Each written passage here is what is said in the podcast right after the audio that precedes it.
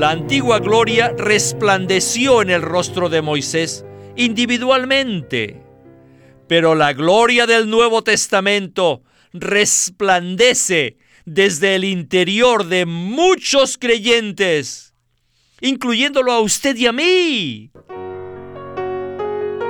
Bienvenidos al estudio Vida de la Biblia con Witness Lee. Esperamos que este estudio vida los introduzca en un disfrute más profundo de las escrituras y de nuestro querido y precioso Señor Jesús. Visítenos en nuestra página de internet radiolsm.com y allí podrán escuchar gratuitamente todos los programas radiales del Estudio Vida.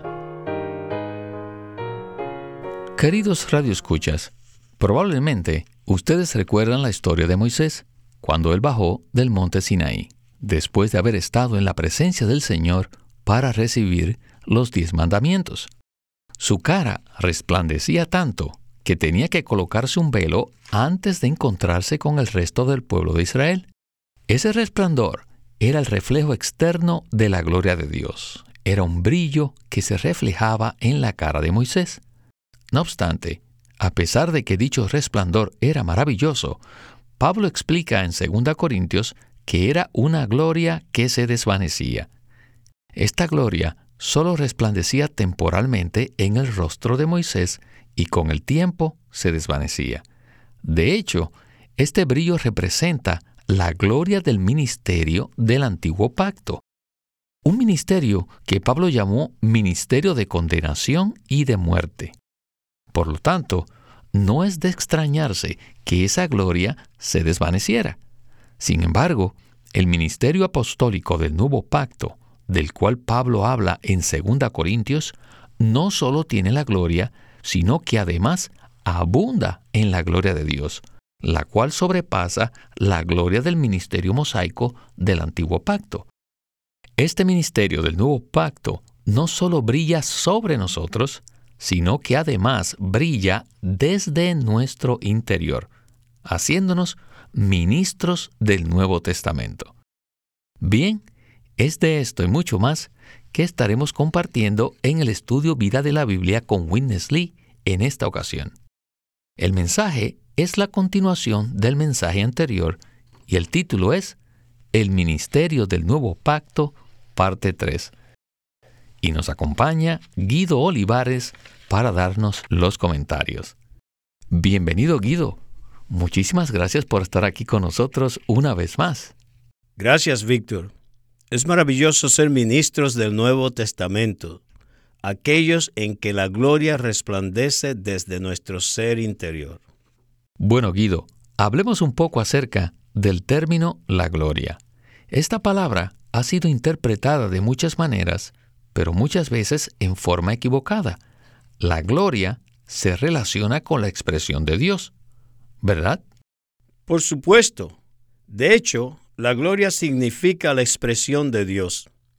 En el Antiguo Testamento había cierta expresión de la gloria de Dios en el rostro de Moisés. Esta gloria venía temporalmente, pero luego se desvanecía.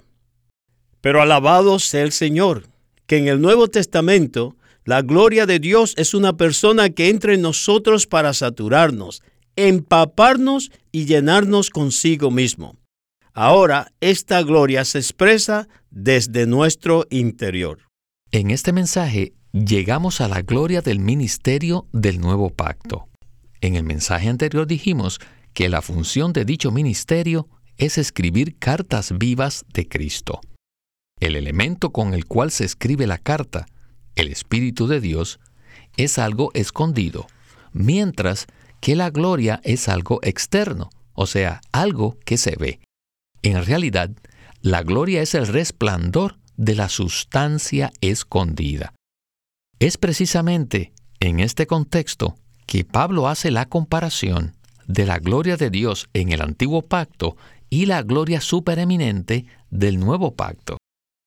Por lo tanto, antes de iniciar el primer segmento, quiero leerles algunos versículos en 2 de Corintios, capítulo 3, versículos 7 y 8.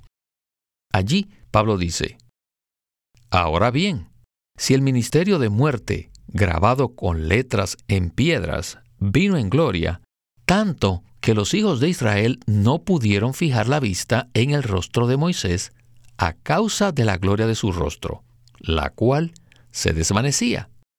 ¿Cómo no? Con mayor razón estará en gloria el ministerio del Espíritu. Bien, por tanto, podemos decir entonces que el ministerio del antiguo pacto vino en gloria, mientras que el ministerio del nuevo pacto estará en gloria. ¿Qué tal entonces si escuchamos a Witness Lee? Adelante. Chapter 2, verse 12, through chapter 3, verse 11. Esta sección, que abarca desde el capítulo 2 versículo 12 hasta el capítulo 3, versículo 11, nos da los diferentes aspectos que tiene el ministerio del nuevo pacto. Primero, nos dice que es un ministerio triunfante. Luego, nos habla de su función, la cual consiste en escribir cartas vivas de Cristo. Ahora, llegamos al aspecto de la gloria del ministerio del nuevo pacto. La sustancia con la cual se escribe la carta es algo interno, mientras que la gloria es algo externo.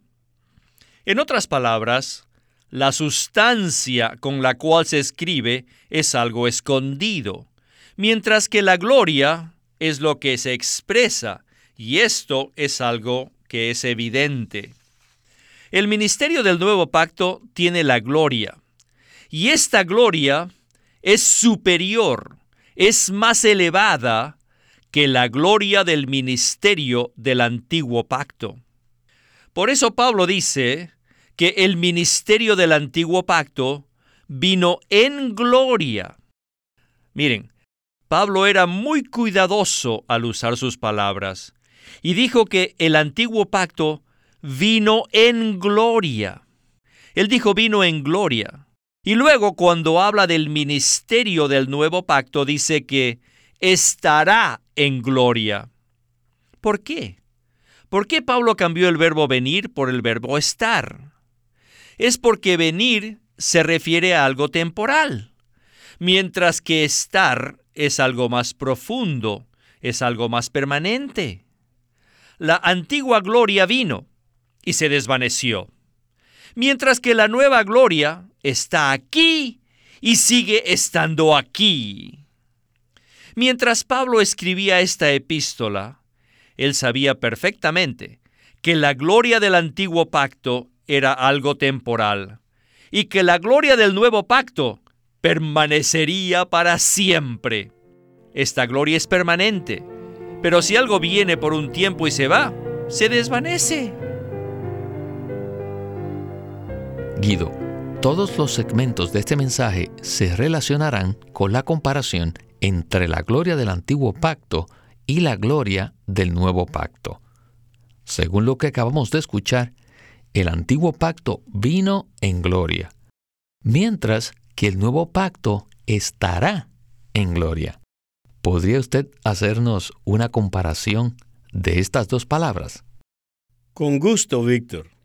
La palabra vino se relaciona con lo que sucedió con Moisés. La gloria vino sobre él, pero fue algo temporal y finalmente se desvaneció. El apóstol Pablo decía que el ministerio del antiguo pacto era un ministerio de condenación y muerte, indicando que era algo temporal y que no lograría cumplir con el propósito de Dios. No obstante, cuando Pablo habla del ministerio del nuevo pacto, usa la palabra estará. Esto significa que este pacto existirá eternamente en gloria. En el nuevo pacto, la gloria es la persona de Cristo, la cual permanecerá eternamente. En Mateo 17, Jesús tomó consigo a Pedro, a Juan y a Jacobo, y los llevó aparte a un monte alto Estando allí, el Señor se transfiguró delante de ellos, y milagrosamente aparecieron Moisés y Elías. Moisés representa el antiguo pacto, el pacto de la ley, y Elías representa a los profetas. Los discípulos no tenían idea quién era el Cristo transfigurado. Por tanto, Pedro propuso hacer tres tiendas para cada uno de ellos, lo cual ofendió profundamente al Dios Padre en los cielos. Por tal motivo el Padre vindicó al Hijo dando una declaración acerca de él. Los discípulos cayeron sobre sus rostros y tuvieron gran temor. Entonces el Señor les pidió que se levantasen y cuando alzaron los ojos no vieron a nadie sino a Jesús solo. Esta es una clara indicación que el antiguo pacto ya se había terminado y que se había dado inicio al nuevo pacto. Creo que esta es una ilustración clara acerca de las palabras vino y estará. Cristo mismo es la gloria de Dios por toda la eternidad. Amén. Cuando estudiamos el estudio vida de Éxodo, dijimos que la ley era como una fotografía de Dios mismo. La ley expresaba la clase de persona que Dios es. La ley, como una descripción de Dios o una fotografía de Dios, tiene cierta medida de gloria, ¿verdad? Claro que sí. Podemos tener la fotografía de una persona que en cierta medida expresa lo que esa persona es. Sin embargo, cuando esa persona venga personalmente, ¿nos quedamos con la fotografía o con la verdadera persona? Obviamente nos quedamos con la verdadera persona. Siento decirlo, pero muchos cristianos todavía atesoran la fotografía de Cristo en lugar de la persona misma de Cristo. Estoy muy agradecido que este ministerio siempre exalta la persona de Cristo. Cristo es la realidad de la gloria, es decir, es la expresión de Dios. Aleluya, porque en el nuevo pacto tenemos un ministerio que está en gloria. Aleluya. Guido, hace un momento usted dijo que el antiguo pacto era un ministerio de condenación y muerte. Los versículos que leeré están en este contexto. En 2 Corintios 3, del 7 al 10, Pablo dice, Ahora bien, si el ministerio de muerte grabado con letras en piedras vino en gloria, tanto que los hijos de Israel no pudieron fijar la vista en el rostro de Moisés, a causa de la gloria de su rostro, la cual se desvanecía, ¿cómo no, con mayor razón, estará en gloria el ministerio del Espíritu? Porque si el ministerio de condenación tiene gloria, mucho más abunda en gloria el ministerio de la justicia, porque también lo que fue glorificado en este respecto no fue glorificado a causa de la gloria supereminente. Queridos radioescuchas, la gloria del ministerio del nuevo pacto es abundante y supereminente. Regresemos de nuevo con Witness Lee y el próximo segmento del estudio vida. Pablo hizo una tremenda comparación entre el ministerio de muerte y el ministerio de vida. No obstante, Pablo no usa el término ministerio de vida, sino más bien lo llama el ministerio del Espíritu, debido a que el ministerio del Nuevo Testamento es un ministerio de vida. Sin embargo, sin el Espíritu no hay fuente de vida, ni tampoco existiría el elemento de la vida ni la esfera de la vida. Por tanto, Pablo escogió la mejor expresión. Él dijo, el ministerio de muerte versus el ministerio del Espíritu. Ahora, en el versículo 9, Pablo continúa diciendo, porque si el ministerio de condenación tiene gloria, mucho más abunda en gloria el ministerio de la justicia. Abunda quiere decir que aumenta, que sigue adelante, que se esparce, que se incrementa. El ministerio del antiguo pacto se convirtió en un ministerio de muerte, porque el antiguo pacto introdujo condenación para muerte y muerte para condenación. Ahora les voy a hacer una ilustración para poder entender el contraste entre la gloria del ministerio del antiguo pacto y la gloria del ministerio del nuevo pacto. Miren, Este salón está iluminado por cierta cantidad de lámparas. Supongamos que derribáramos todas las paredes y solo dejáramos las columnas que sostienen el techo. Al hacer esto, entrarían los rayos del sol y entonces todas las luces artificiales pasarían inadvertidas. En este mismo principio, cuando comparamos la gloria del ministerio del Nuevo Testamento con la del ministerio del Antiguo Testamento, la gloria del Antiguo pasa desapercibida. En el versículo 10 dice, porque también lo que fue glorificado en este respecto no fue glorificado a causa de la gloria supereminente. Pablo usó la palabra glorificado de una manera muy cuidadosa. Cuando Moisés descendió del monte, su rostro resplandeció y los hijos de Israel pudieron contemplar ese resplandor. Sin duda, esta fue la glorificación del ministerio de la ley el ministerio que trajo la ley al pueblo de Dios. Sin embargo, una cosa es la glorificación y otra cosa es la gloria misma. El ministerio del antiguo pacto fue glorificado temporalmente, pero nunca tuvo gloria. ¿Se dan cuenta?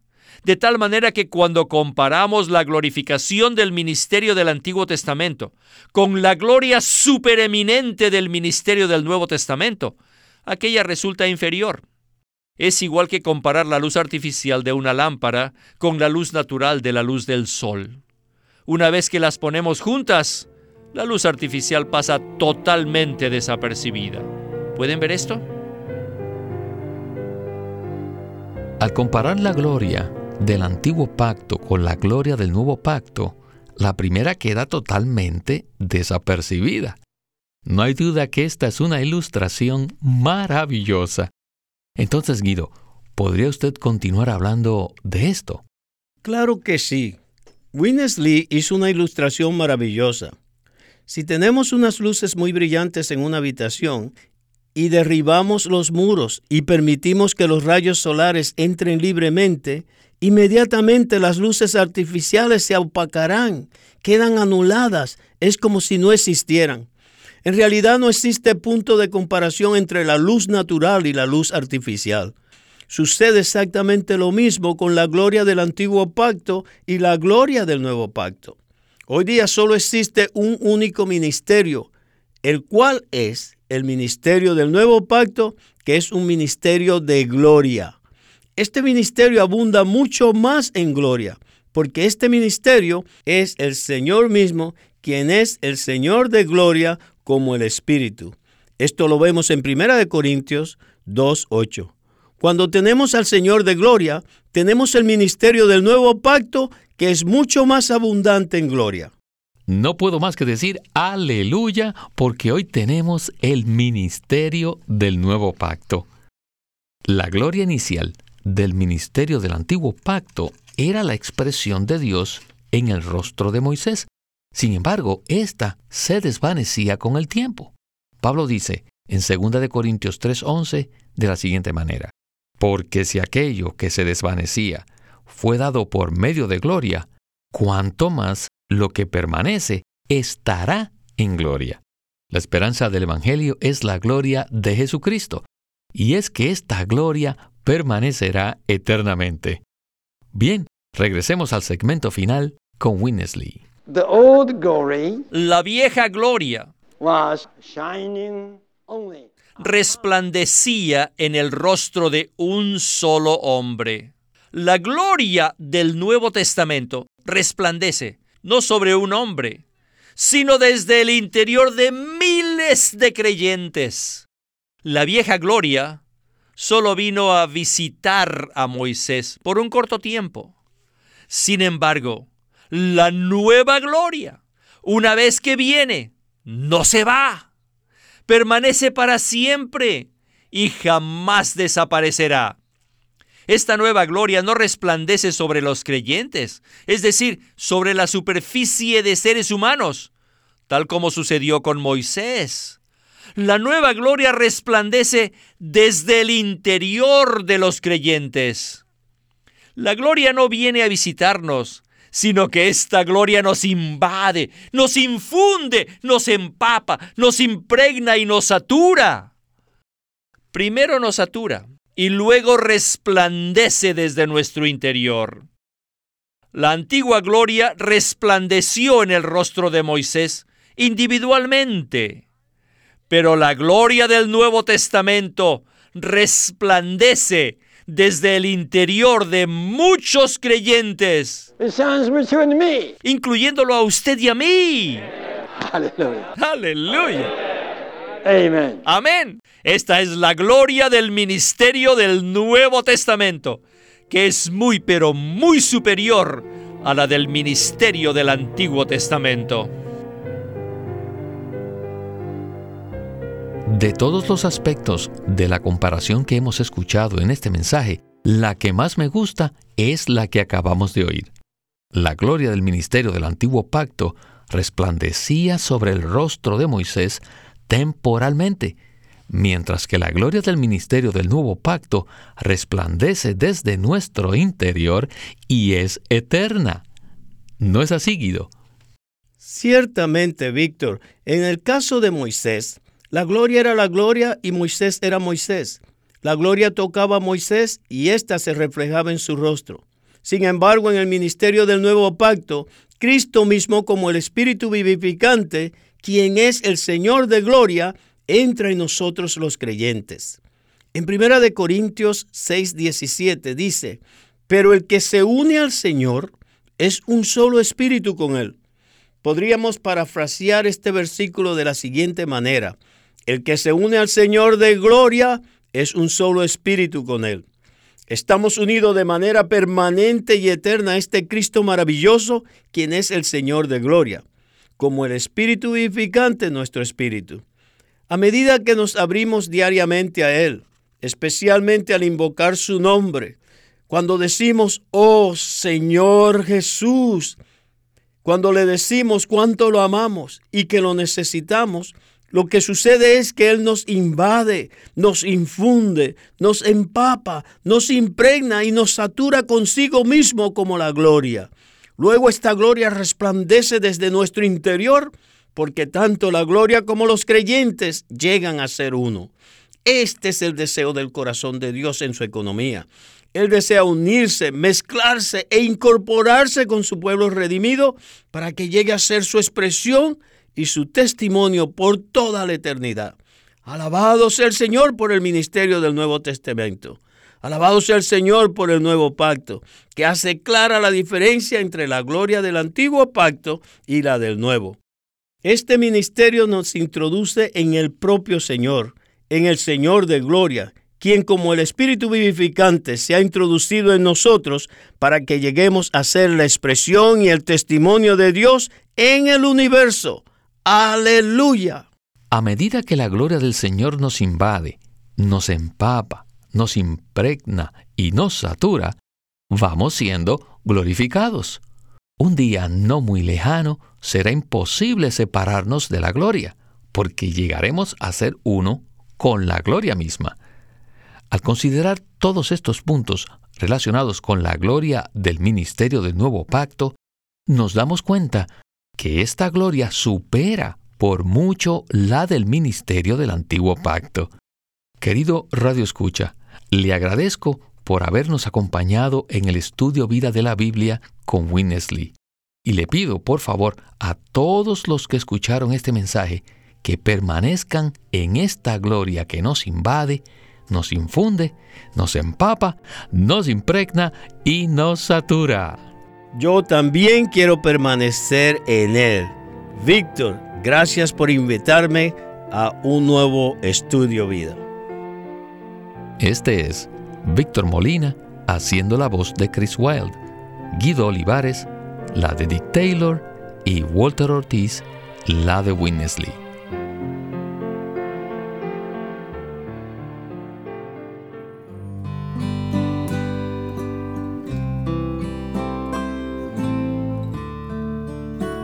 Los de Corazón Puro.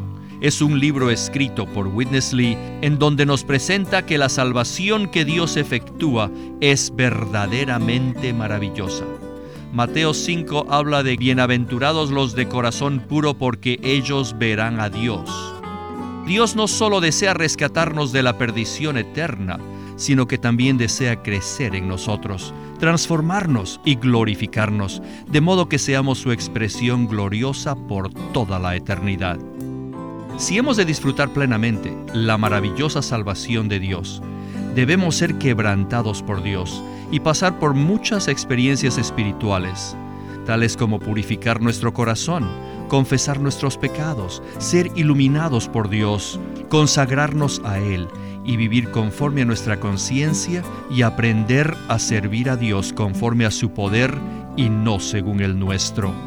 En este libro, Witness Lee presenta de forma práctica muchos principios básicos que abren el camino para que los creyentes avancen en su experiencia cristiana. Los de corazón puro desde el primer capítulo hasta el último, en este libro encontramos conocimiento espiritual y ejemplos prácticos que nos proveen la ayuda necesaria para que disfrutemos las riquezas de la salvación de Dios, a fin de que se cumpla el deseo de su corazón. Los de corazón puro por Witness Lee. Witness Lee sirvió fielmente al Señor durante más de 70 años y culminó su labor con este exhaustivo comentario de todas las escrituras llamado el Estudio Vida de la Biblia.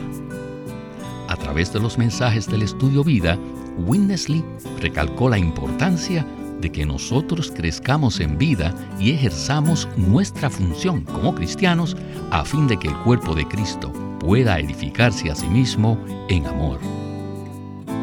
Queremos animarlos a que visiten nuestra página de internet libroslsm.com.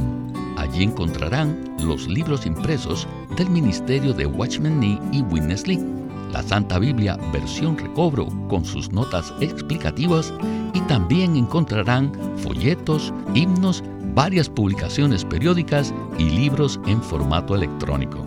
Por favor, visiten nuestra página de internet libroslsm.com.